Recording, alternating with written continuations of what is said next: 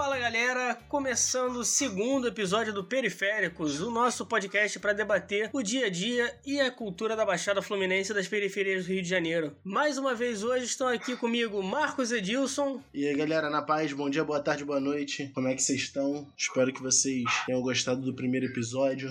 Vamos manter aí, é nóis. E também novamente com a gente o nosso queridíssimo Lucas Deluna. Fala aí, rapaziada. Bom dia, boa tarde, boa noite, boa madrugada, quando quer que você esteja ouvindo isso. Espero que tenham gostado desse início de projeto aí que a gente está levando e vamos se preparar aí mais uma vez eu ficando puto e bolado com as coisas que a gente vai dizer aí. E bom, queria primeiramente agradecer a todo mundo que deu essa moral, que ouviu o nosso primeiro episódio, agradecer a todo mundo que compartilhou no Twitter, que compartilhou no Stories no Instagram. De coração, galera, muito obrigado. Tamo junto. Continuem compartilhando e continuem ouvindo. Vamos que vamos. E para esse próximo episódio, eu venho trazer aqui uma questão para ser debatida com meus amigos, que é a seguinte: estamos abandonados, meus amigos? Esse vai ser um episódio voltado para a gente debater o descaso que os nossos governantes têm com a Baixada, né? E mostrar que também tem muitas oportunidades a serem exploradas aqui. Então, vamos nessa.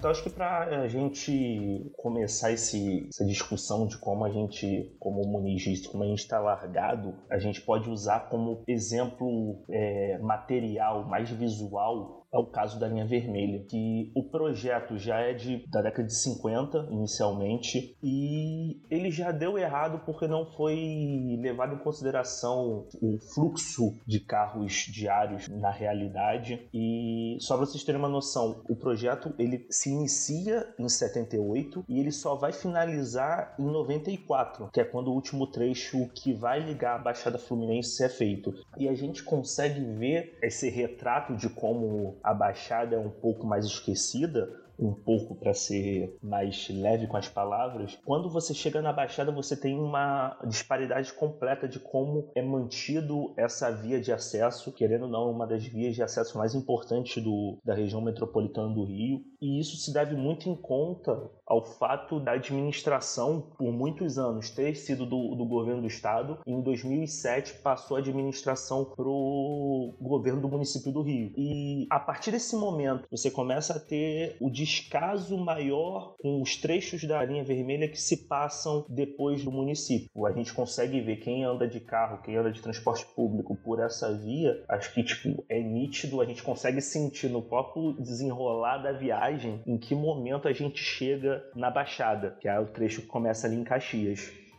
Quem tá habituado a dirigir aqui no Rio, geralmente acaba tendo que passar pela linha vermelha, porque como você falou, é uma estrada realmente muito importante. Chega a ser tragicômico, saca? Você tá vindo lá do Rio suave, tranquilo pela sua via, aí você vai passar pelo fundão, tá normal ainda, pá, iluminadinho, o asfalto não é lá aquelas coisas, mas tipo, o asfalto tá ok, pá, tá meio surrado, mas tá ok. Cara, você vai aí começa a subir pro aeroporto, vai passando no aeroporto, e você já começa a ver que tá uma descaída ali, de repente, e tem uma hora, parceiro, que já era já era. É buraco, é asfalto todo recapeado, todo recalchutado. Às vezes não tem iluminação, os radares não funcionam, tem, já tem muito menos fiscalização, é muito mais fácil ter blitz depois desse trecho do que nesse trecho. E por aí vai, né? É um retrato perfeito de toda essa situação que a gente está tentando evidenciar nesse podcast, né?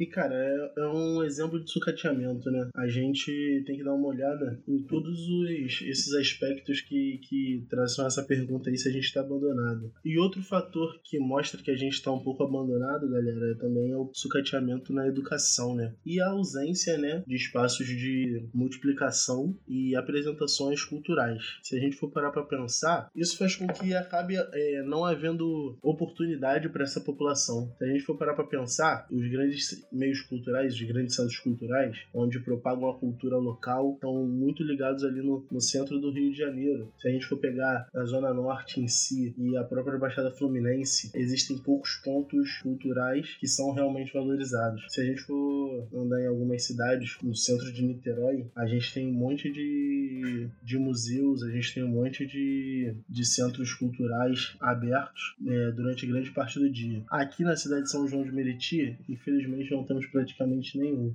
Eu acho que quando a gente pensa nisso, nós temos que pensar em atividades complementares, né? Em atividade como a cultura pode complementar a educação e vice-versa, cara. Esse sucateamento, tanto das escolas, se a gente for ver, muitas vezes falta quadra, muitas vezes falta professor, isso daí é muito complicado, mas eu acho que uma complementação do que a gente aprende na escola em espaços onde a pessoa possa praticar esportes, em espaços onde a pessoa possa ler livros, ver filmes, é, assistir peças de teatro é, e praticar essas, essas atividades, acaba mudando a vida da pessoa, do jovem principalmente, que está ali no seu dia a dia, muitas vezes sem fazer nada, entendeu? Muitas vezes nas suas casas, muitas vezes é, sem a oportunidade de produzir conteúdos que têm a total capacidade de produzir.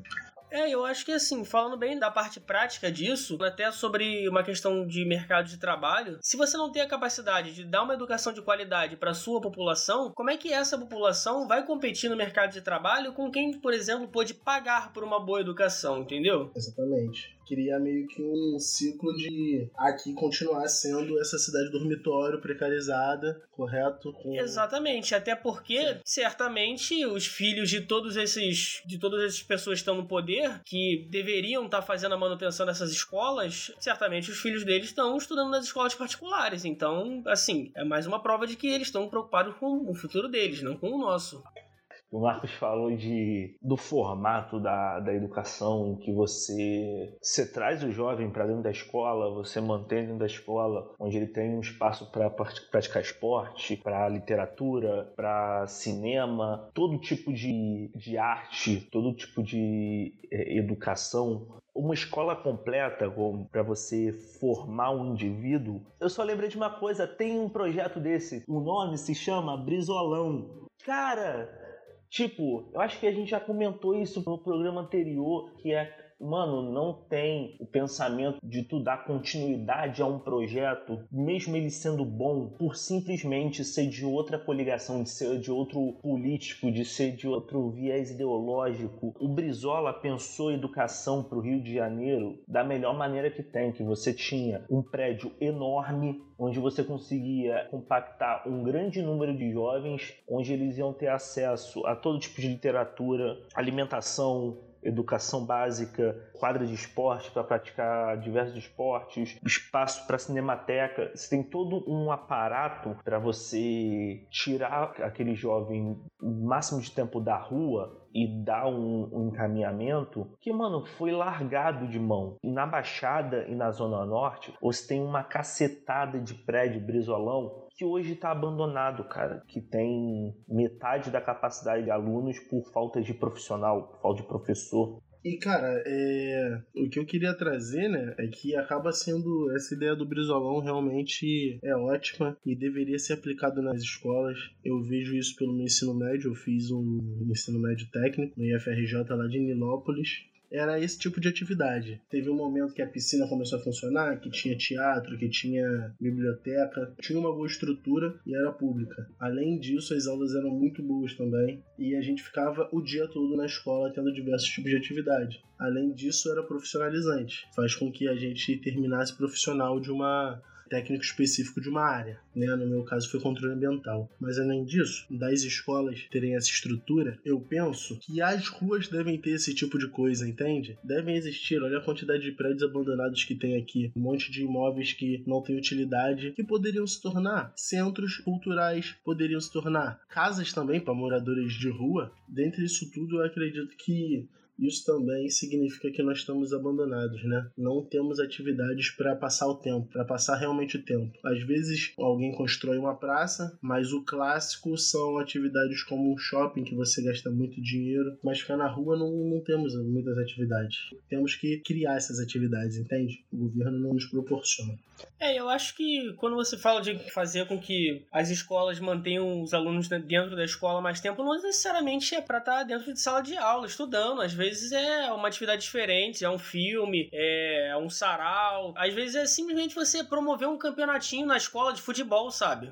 Sim, é, é, a escola fazer seu papel social na comunidade, cara. Tipo, escola não é para tu botar o moleque enfurnado numa sala durante oito horas por dia e ele ficar escutando um monte de coisa que ele não quer ouvir. A função da escola é passar o material de ensino básico que é necessário, a cartilha, a ementa escolar, mas a escola não pode ser vista só dessa forma, porque a gente cai na velha história do aluno não gostar de estar em, na escola, cara. A educação ela tem que ser pensada para ela ser benquista por aquele que está usufruindo dela. Eu e Marcos, a gente estudou no IFRJ, eu estudei em Caxias e o Marcos em Nilópolis. A gente tinha essa visão do IF como um local de socialização também, não só um local de estudo. A gente ia para as aulas e nem por isso a atratividade do ambiente escolar ia embora. Tinha diversos outros meios de usufruir daquele espaço. Eu lembro que teve uma época que em Lópolis em Caxias a gente também buscou fazer isso, de chamar a, a população dos arredores, os moradores da, da região, para participar do dia a dia da escola. Eu acho isso de extrema importância, cara, porque uma parada que ainda me pega muito com o ensino técnico, com os Cefetes, os IFRJs, é que por mais que eles estejam inseridos em regiões mais carentes, como é o caso do, de, de Nilópolis, como é o caso de Caxias, que Caxias, é, diferentemente do Pedro II, o IF de Caxias, ele tá muito entranhado em Caxias. Ele tá pro lado do Gramacho, não é o centrão. Então você pega uma comunidade mais carente, por mais que ele esteja próximo, ele está distante, porque muitas vezes a comunidade vê aquilo como algo que não é dela. E muito pela divisão mesmo pura inconsciente das administrações dessas escolas, de não deixar uma coisa aberta à sociedade local. E mano, aquilo ali é um bem local, é um bem para a população dali.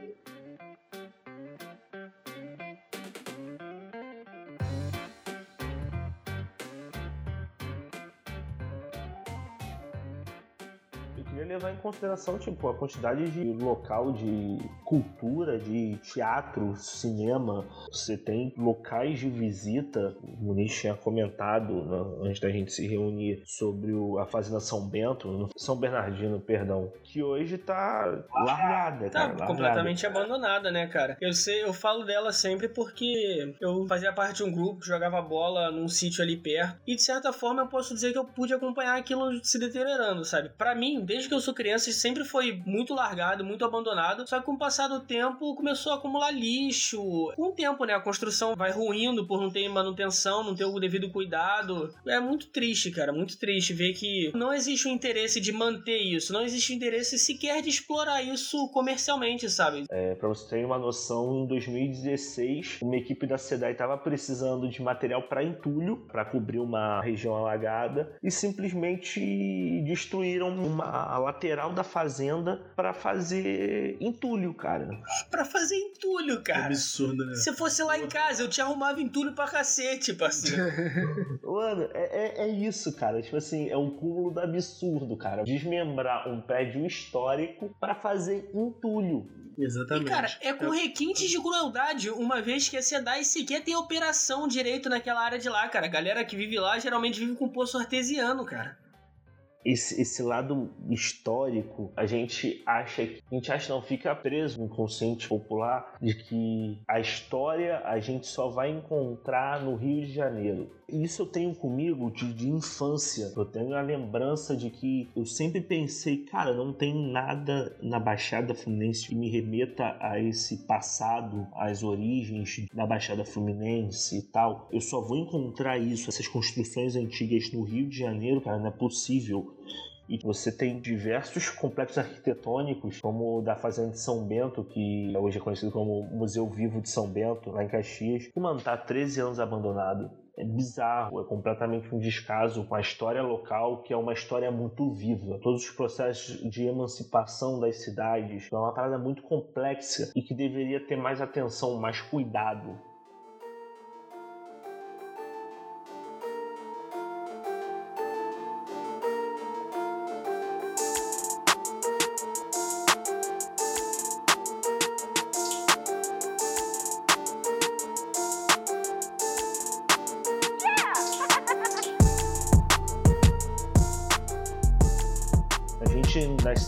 cresceu em São João, a gente cresce, nasceu e cresceu vivendo na Baixada, dando rolê pela Baixada. E a Baixada Fluminense era conhecida por ser um local carente, mas mesmo assim não sendo um local de violência extrema. A Baixada a gente sempre foi mais carente por estar afastado do grande centro urbano, ser uma região periférica. Eu acho que nos últimos anos, não só eu acho, mas a gente tem um escalonamento de violência na Baixada que vem dos últimos 10, 12 anos, que eu acho que está muito ligado à implementação da política de UPP no Rio de Janeiro, porque a UPP, eu lembro que tipo, todo o projeto de UPP como ele foi pensado e exercido em comunidades maiores do Rio de Janeiro, principalmente as da Zona Sul, ela não tem muito a ideia do parar o tráfico. Pô, eu fui visitar uma amiga que mora até mesmo do, do elevado Paulo de Fronten, tem uma comunidadezinha ali em cima, do lado de um centro de pesquisa, e logo que tu sobe, tem um posto da UPP e, mano, tu sobe mais duas ruas, tem uma boca de fumo.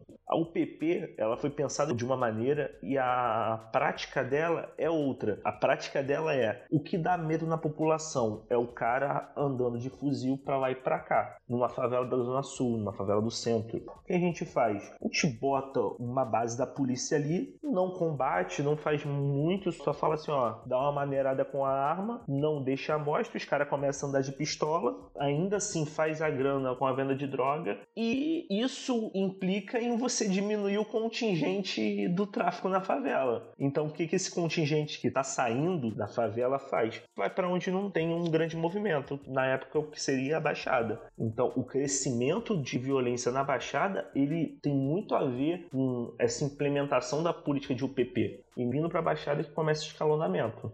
É literalmente varrer para debaixo do tapete, sabe? E mais uma vez a gente volta na questão do descaso. Se você toma uma ação de segurança nesse nível sem se importar com as consequências, ou então sabendo que isso era uma possível consequência e você não se importa e você faz da mesma forma, é isso, descaso.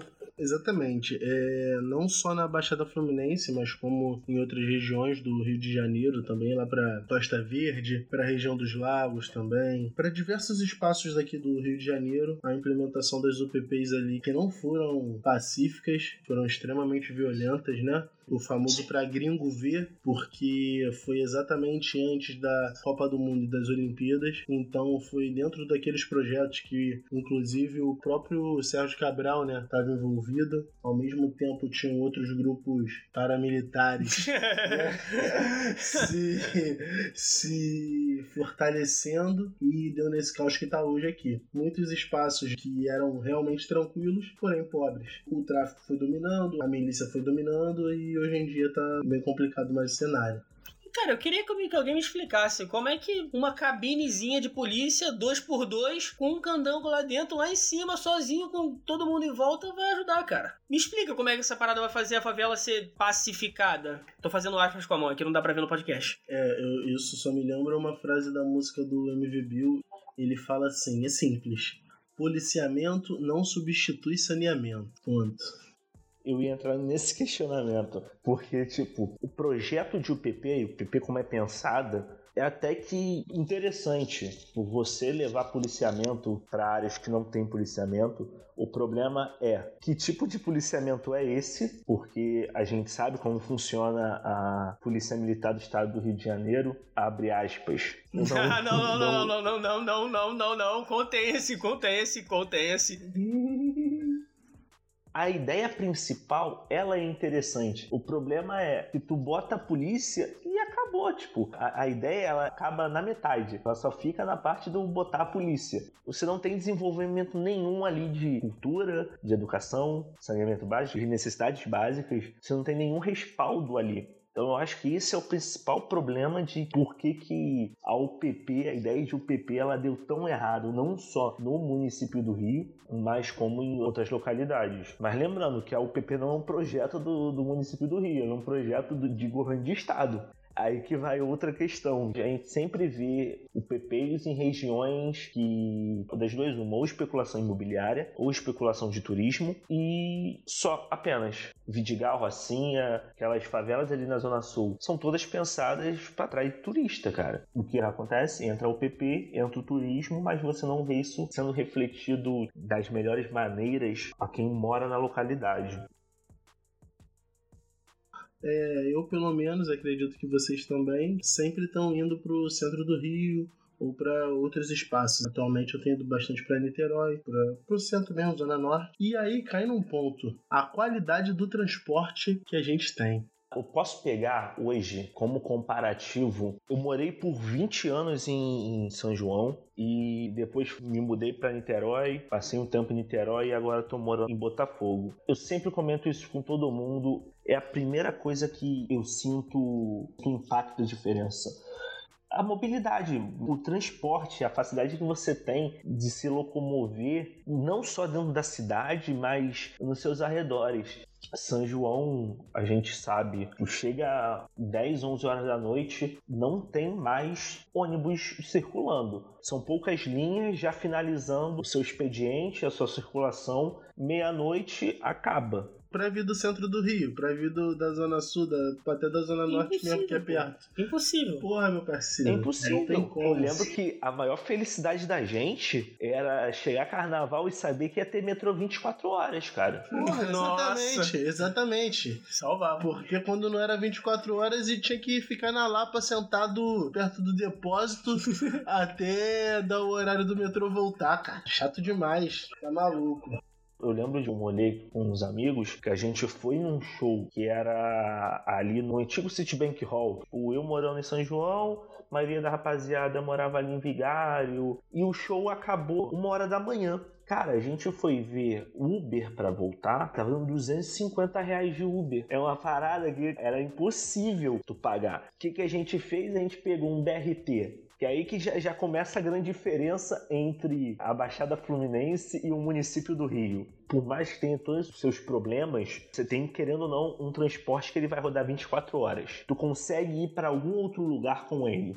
A gente pegou o BRT, foi pra Alvorada, da Alvorada a gente caçou um ônibus 3 horas da manhã pra ir pra lá, pra posição do Rio. Então, tipo, tinha um transporte. A gente conseguia ir pra lá, a gente conseguia ir pra Zona Sul, a gente conseguia ir pra Barra, mas a gente não conseguia ir de volta pra casa, cara. Nem se a gente chegasse no centro do Rio, a gente ia ter um transporte para chegar na Zona Norte ou na Baixada. Pô, é um absurdo, cara, é um absurdo. Eu ficava com muita raiva, de verdade, quando eu tinha que ir pra alguma festa, lá pelo centro, Zona Sul e tal, e depois da dificuldade para voltar. Tinha que, pô, esperar os transportes ou rachar um Uber, alguma coisa assim. E eu senti essa diferença, e para ser sincero, eu não tinha também vivido um lugar onde fosse tranquilo ter esse acesso. E aí eu fui morar ali em Niterói, bem perto do centro. Cara, de noite, de qualquer lugar ali do centro do Rio de Janeiro, você vai ter opções para chegar em Niterói. Da própria Zona Sul também, você vai ter opções 24 horas para você chegar ali no centro de Niterói. Não só pelo centro de Niterói, mas como estando no centro do Rio, você chega em quase qualquer lugar do Rio de Janeiro. Exatamente. A questão é a periferia. Exatamente. E bom, acho que outro ponto que é bem importante a gente tocar aqui é falar do monopólio que algumas empresas de transporte detêm sobre municípios, né? A gente acaba falando sempre sobre São João porque é onde a gente vive, mas aqui esse exemplo fica claríssimo por causa da Flores, né? A Flores controla o transporte público de ônibus em São João praticamente por completo. E monopólio significa que se eles detêm tudo, eles mandam em horários, eles não têm que se preocupar tanto com a concorrência, até porque não tem concorrência, então o serviço que eles prestam, sabe? Tanto faz. Porque se não tem concorrência, a população não tem padrão de comparação. Então é bem isso que você falou. Chega 11, 11 e pouca, meia-noite, praticamente se acabam os ônibus. Tem um ou outro ônibus que sai lá do shopping, né? Do shopping Grande Rio, mas no geral acabam-se os ônibus. E só vai voltar lá para 5, 4 e pouca da manhã, 5 horas. Mas aí é que tá, Muniz. Você citou o exemplo perfeito, mano. Os últimos ônibus que saem depois desse horário são da onde? Do shopping, que é o último lugar que fecha em São João, cara. São os ônibus simplesmente para carregar mão de obra. Eu acho que o principal problema da Baixada em si, principalmente de São João, é que transporte público ele é único e exclusivamente pensado para transportar mão de obra, para transportar trabalhador. Se ele quiser dar o rolê, ele se vira e compra um carro para ele. Eu acho que um bom exemplo disso que você falou, talvez até o exemplo máximo, é a Supervia, né? A operação da Supervia nos seus ramais daqui da Baixada. Mais especificamente o ramal Sara... o antigo ramal Saracuruna, né? Que hoje é Gramacho, o ramal Japeri, o ramal Belfor Roxo, que a gente vê que, cara, eles não estão nem um pouco preocupados com o serviço que eles estão prestando. A Supervia não cumpre horário, a Supervia disponibiliza trens em péssimas condições, cara, péssimas condições. Pô, até pouco tempo atrás, quando eu tava na faculdade, pegava o trem cedo, além de pegar o trem ultra mega power lotado, com todo mundo que tá indo pro Rio trabalhar, afinal a gente já tocou nessa questão anteriormente, na cidade dormitória, cara, muitas vezes era trem sem ar-condicionado, era trem sucateado, era... tinha um específico, que eu acho que, era um, que é um bom retrato disso, porque ele tinha uma placa dizendo, esse trem foi reformado no governo tal no ano de 1996, Nossa. sabe? Isso foi 2015, 2016, pô, eu indo pra faculdade esculacho, né? Tu consegue reparar que é um completo sucateamento de todo o sistema de transporte que leva a essa região, cara. É claramente para te desmotivar a sair, a buscar outros lugares. E aí volta a questão que a gente estava tendo de consumir cultura. Morando na Baixada, a gente precisa sair da Baixada para consumir cultura não é por falta de opção dentro da Baixada, é simplesmente uma série de sucateamentos, tanto do, do transporte quanto dessa área de cultural, cara. Chegando domingo, o máximo que tu faz é ficar em casa, você não sai com a sua família, ou então o mais próximo de lazer que você tem hoje na Baixada Fluminense é você ir ao shopping.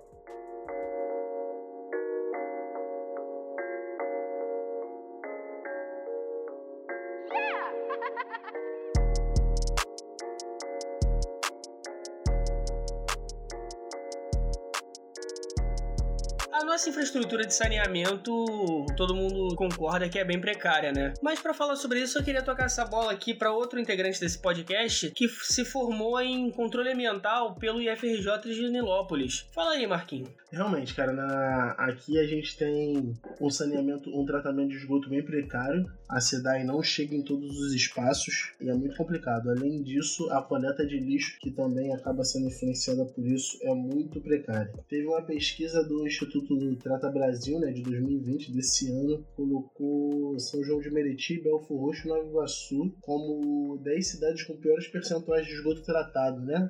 É, do, do estado do Rio de Janeiro. E é um fato da Baixada Fluminense que acaba refletindo em outros problemas para a sociedade. Se o saneamento básico fosse bem estruturado, bem gerenciado, bem, bem gerenciado, bem fiscalizado, exatamente, os canais de esgoto a céu aberto fossem canalizados e tratados para depois ir para os rios, né? E além disso, a água que a população bebe também fosse extremamente bem tratada. É uma pena que essas cidades tenham os percentuais tão baixos de pessoas que recebem uma água tratada. E fora toda a questão ambiental, né? Que se você não trata esgoto e acaba despejando isso em rio, você está contaminando a bacia hidrográfica do estado, né? Exatamente, porque as empresas continuam jogando, não só as empresas, né? A quantidade de pessoas que tem também faz com que o rio não suporte o material orgânico que é jogado lá neles, né? Mas eu culpo bastante as empresas de jogar materiais tóxicos, metais pesados dentro dos nossos rios e acabar com a, com a fauna e com a flora que existe. Mas a população também tem grande influência nisso, como é que tá hoje em dia. Pegar um rio, muitas vezes, a gente pode usar o Sarapuí como exemplo, o rio Pavuna como exemplo, onde o despejo indevido é gigantesco. Não só de, do esgoto, mas outras coisas, é, resíduos sólidos maiores, poxa, como sofá que a gente vê tudo sendo jogado no rio. Isso é muito complicado.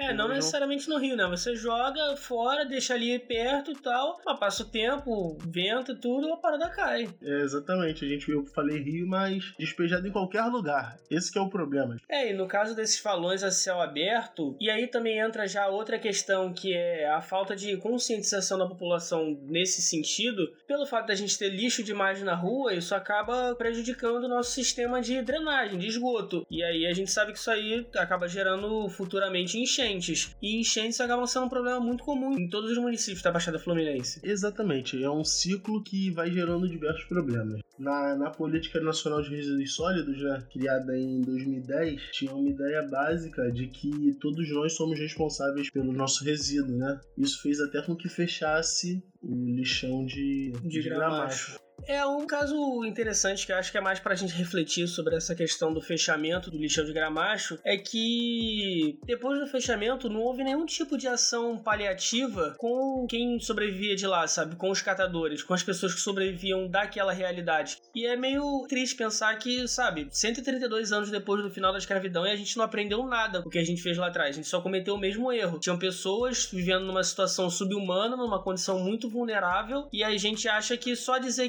ah, vocês não podem mais ficar aí, vai resolver, sabe? Não é assim. Um caso que eu acho que ilustra bem essa mensagem que a gente está tentando passar é a instalação do Centro de Tratamento de Resíduos de Seropédica, que foi feito em cima de um aquífero. Aquífero, para quem não sabe, é tipo um bolsão de água que fica embaixo da terra, né? Como se fosse uma nascente. E durante toda a idealização do projeto houve vários conflitos entre a Prefeitura de Seropédica e a Prefeitura do Rio. Porém, óbvio que prevaleceu a vontade da Prefeitura do Rio de Janeiro e hoje em dia 98% do resíduo que é mandado para esse aterro vem do Rio de Janeiro e não de Seropédica ou de qualquer outra cidade da Baixada. E segundo o jornal Globo, já houve possibilidade de vazamento nesse local. O que acontece? Qual que é o problema disso? Quando você contamina um espaço onde tem um bolsão d'água, ele pode contaminar um longo caminho pelo qual a água é transportada. Ou seja, se alguns quilômetros depois um cidadão que pode não ter acesso à água da SEDAI, que é encanada, coloca um poço artesiano, ele não vai ter uma água de qualidade. Lembrando que, pessoal, para você furar um poço é necessário falar com a prefeitura. não vai furar poço e achar petróleo, não. Fica tranquilo. Não façam as coisas a Deus dará. Gente, presta bastante atenção na mensagem que a gente está tentando passar aqui. Não faça as coisas sem se preocupar com as consequências. Se preocupe com as consequências. E agora a gente entra num ponto, né?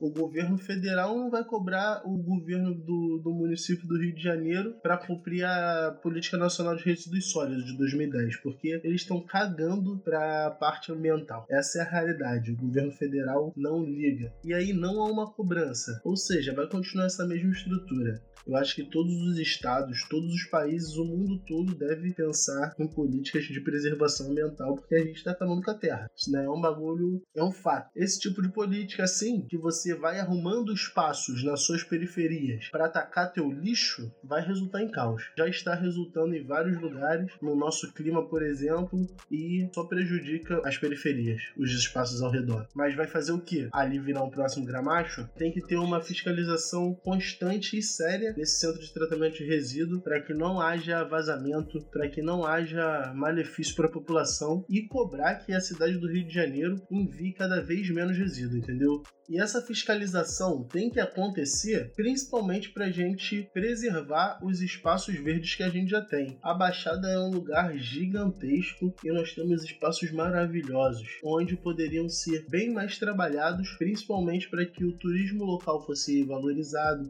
Eu vou usar como exemplo um lugar que há um tempo eu não vou, mas eu é muito quando eu era criança, que era Tinguá. Lá tem várias cachoeiras, vários espaços de entretenimento com a natureza e é dentro da nossa Baixada Fluminense. É, como você falou, Tinguá é um bom exemplo, porque nesse caso engloba as duas questões que você tinha falado, que é a parte da preservação, que é importantíssima, se não a questão mais importante a ser discutida aqui, tanto quanto a parte de incentivar o turismo local, cara. Eu ia para, eu nunca cheguei a frequentar tanto Tinguá, fui para lá poucas vezes, mas eu ia muito para aquela área ali um pouco antes em Nova Iguaçu ainda, como eu falei, perto da fazenda São Bernardino, e cara, ali é repleto de sítios, é repleto de trilhas, cachoeira, tem uma diversidade diversidade de fauna e flora, assim, que você, sabe, parece que você já tá muito distante da cidade. E na real, não. Na real, você tá ali a 30, 35 minutos do que é considerado cidade grande. Pois é, exatamente. Não tá distante e existem vários outros espaços. A gente citou esses dois que são onde a gente caminhou, mas lembrando que, inclusive, lá em Tinguá, como eu tinha falado, tem uma reserva biológica maravilhosa, onde a gente anda lá, já fui também. Tem diversas cachoeiras, os bichinhos lá andando tranquilamente. É muito bonito de, de frequentar daquele espaço. E mais uma vez a gente, no meio dessa fala, encontra mais uma forma de explorar essa área que pode ser uma fonte de pesquisa local para estudar a fauna, a flora da nossa terra.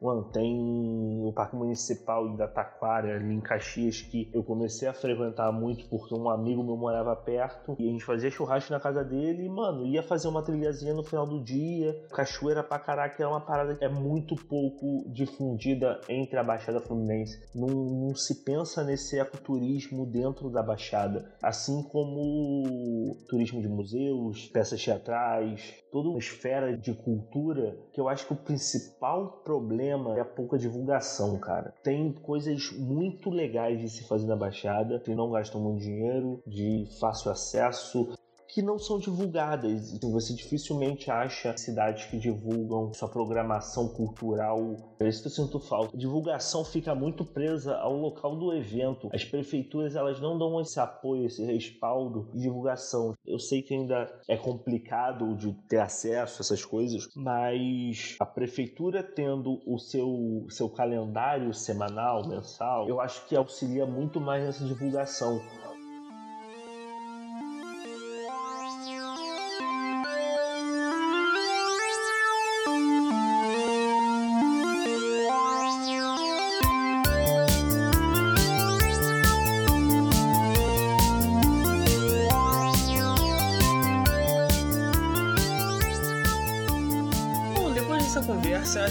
Concluir que a nossa sociedade ela é controlada e regida por elites. E esse grupo sempre se esforça para atender única e exclusivamente seus próprios interesses, né? E eles se esforçam para que esse sistema de exploração e desigualdade se perpetue, né? Que esse sistema dure para sempre. Para eles é interessante que a classe trabalhadora não tenha oportunidade de ascensão, que as coisas continuem sempre assim. Assim, a elite vai ser sempre a elite e o poder permanece na mão deles é bem pior do que a gente pensa, na verdade, né? Não é só necessariamente a falta de capacidade de um servidor público de gerir uma cidade ou um erro de uma prefeitura, por exemplo, é bem maior. É uma estrutura de poder para que continue dominando a população, privando ela de saúde de qualidade, privando ela de saneamento básico de qualidade, privando ela de uma educação de qualidade e de meios para desenvolver a sua cultura e arte. Isso é muito complicado. Tem que ser quebrado e a gente tem que reivindicar nossos direitos. Com certeza, cara. Não é uma questão de ah, a gente quer viver com o luxo que esses caras vivem. Não, cara. A gente só tá lutando aqui por oportunidades iguais. Seja ela na educação, seja ela na área da saúde, seja ela em qualquer aspecto da nossa vida.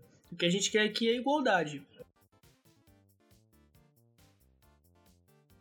Antes da gente já vai se encaminhando aí para o final do programa desse episódio, e eu gostaria de levantar aqui uma questão importante que a gente anteriormente tinha dito, é, eu e Marcos a gente estudou no IFRJ, sabe como o IFRJ é um polo educacional muito bom, muito forte, que abre portas não só para a área acadêmica de pesquisa, mas também constrói cidadãos. Porque eu, por exemplo, eu fiz petróleo e gás, não me formei, não terminei o curso, mas passei muito muito tempo lá e devo muito ao, ao, aos meus pensamentos críticos, muito ao que eu aprendi com professores do IFRJ. E o IFRJ de Belfor Roxo, ele está sendo fechado pela prefeitura. Os alunos de lá fizeram um abaixo assinado no intuito de, de tentar reverter essa decisão até agora a prefeitura não voltou atrás da decisão de encerrar esse polo educacional ali em Belfor Roxo. E eu gostaria aqui de citar os nomes dos vereadores que foram favoráveis à retirada do IFRJ do terreno. Votaram para a retirada do IFRJ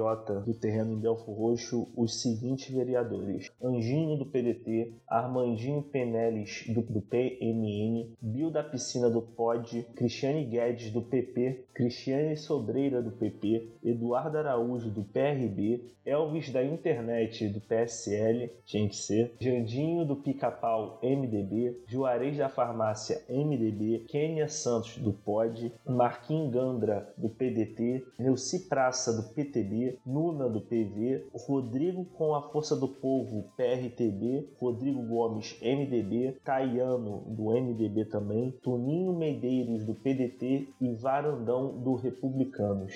Pela permanência do FRJ na cidade de Belfort Roxo, votaram apenas Cristiano Santos do PTB e Pastor Aninha do MDB. Eu acho importante, já que a gente está chegando em época de eleição municipal, a gente citar esses nomes Diz a prefeitura que esse terreno vai ser utilizado para a construção de uma clínica médica especializada em atendimento à mulher, mas eu acho que teriam outras opções de onde botar essa clínica ou então de realocar o IFRJ, não necessariamente fechá-lo.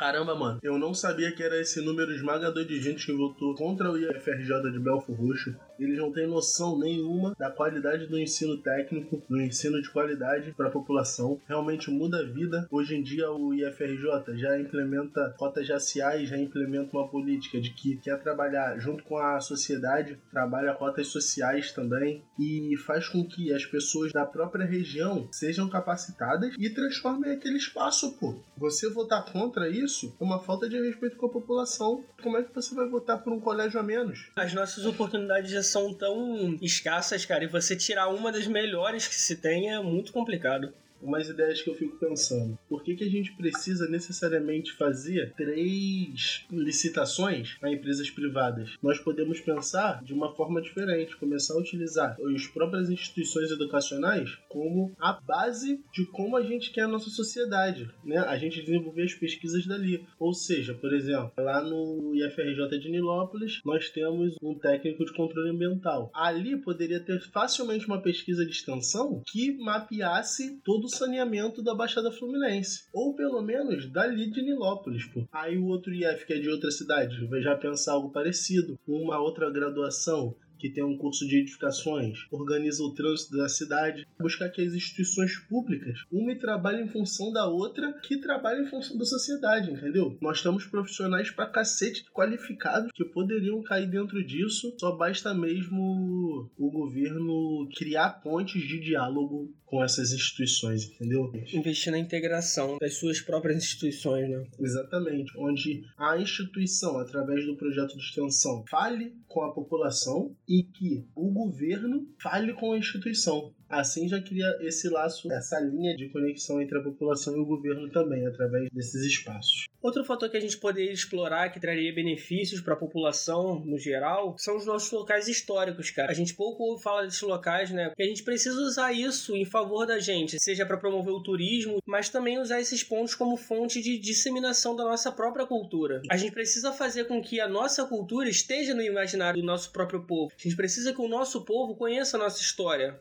Exatamente, pô. Nós temos figuras históricas maravilhosas aqui nas nossas cidades que devem levar nomes de museus, que devem levar nomes de biblioteca, que devem ser relembradas no nosso dia a dia, devem estar na nossa sala de aula sendo lembradas. Um exemplo que eu gosto muito é do marinheiro João Cândido, que passou parte da vida dele aqui na nossa cidade de São João de Meriti ele foi uma figura ímpar né, para a história do Brasil, com a revolta das Chibatas. Para quem não conhece a revolta das Chibatas, vou ser bem rápido, ainda devido ao regime de escravatura, é, na Marinha do Brasil e nas outras forças armadas havia uma espécie de maltrato com o pessoal de baixos cargos, que a maioria eram negros e mestiços. Era bem análogo à escravidão, o tratamento que eram dados. Muitas vezes as pessoas levavam chibatada quando estavam prestando serviço. E aí, um dos marinheiros lá, que já era um cara muito bem treinado, veio para o Rio de Janeiro e armou uma organização que colocou os navios novos e maravilhosos que o Estado tinha acabado de comprar, com suas potentes armas, direcionados para o Rio de Janeiro, falando que se vocês continuarem com esse tipo de tratamento, a gente vai explodir tudo.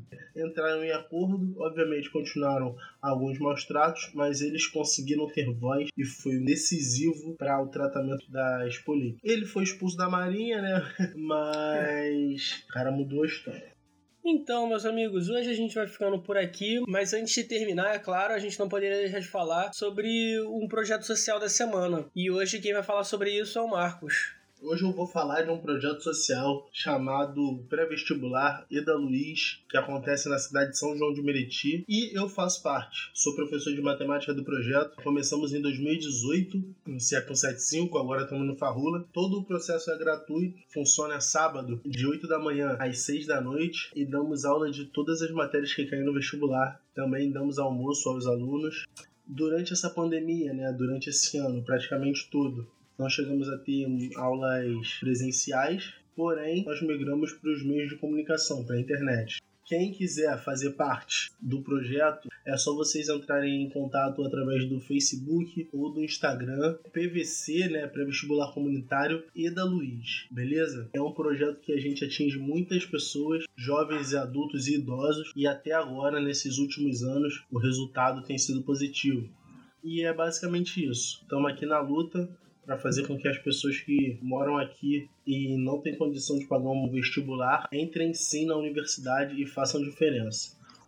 É isso, galera. Muito obrigado a você, ouvinte, que escutou até aqui. Tá aturando a gente aqui mais uma vez. O nosso podcast nas redes sociais você encontra com a arroba periféricospod, tanto no Twitter quanto no Instagram. A minha pessoal é arroba olmuniz, com três e's no final. O Deluna você encontra. É, vocês podem me achar pelo Twitter, na arroba lucasdeluna, simples, fácil. E no Instagram, maldito.sudaca. Eu gostaria de lembrar aqui também, fazer meu merchan. Tem um outro podcast, mais quatro. A gente trata de futebol, já pela vista do torcedor. A gente comenta a rodada aí semanalmente, toda segunda-feira. Mas sem esquecer que futebol se mistura com política. Então, pelo pelos próximos dias aí a gente vai estar lançando a página no Facebook e a página no Instagram, onde a gente vai lançar alguns textos aí de caráter estudioso e crítico em relação ao futebol. Marcos, e vocês me encontram nas redes sociais, qualquer uma, Instagram, Facebook, Twitter, LinkedIn, Capes, MySpace, pô, MySpace, tudo. Marcos Edilson, Marcos com U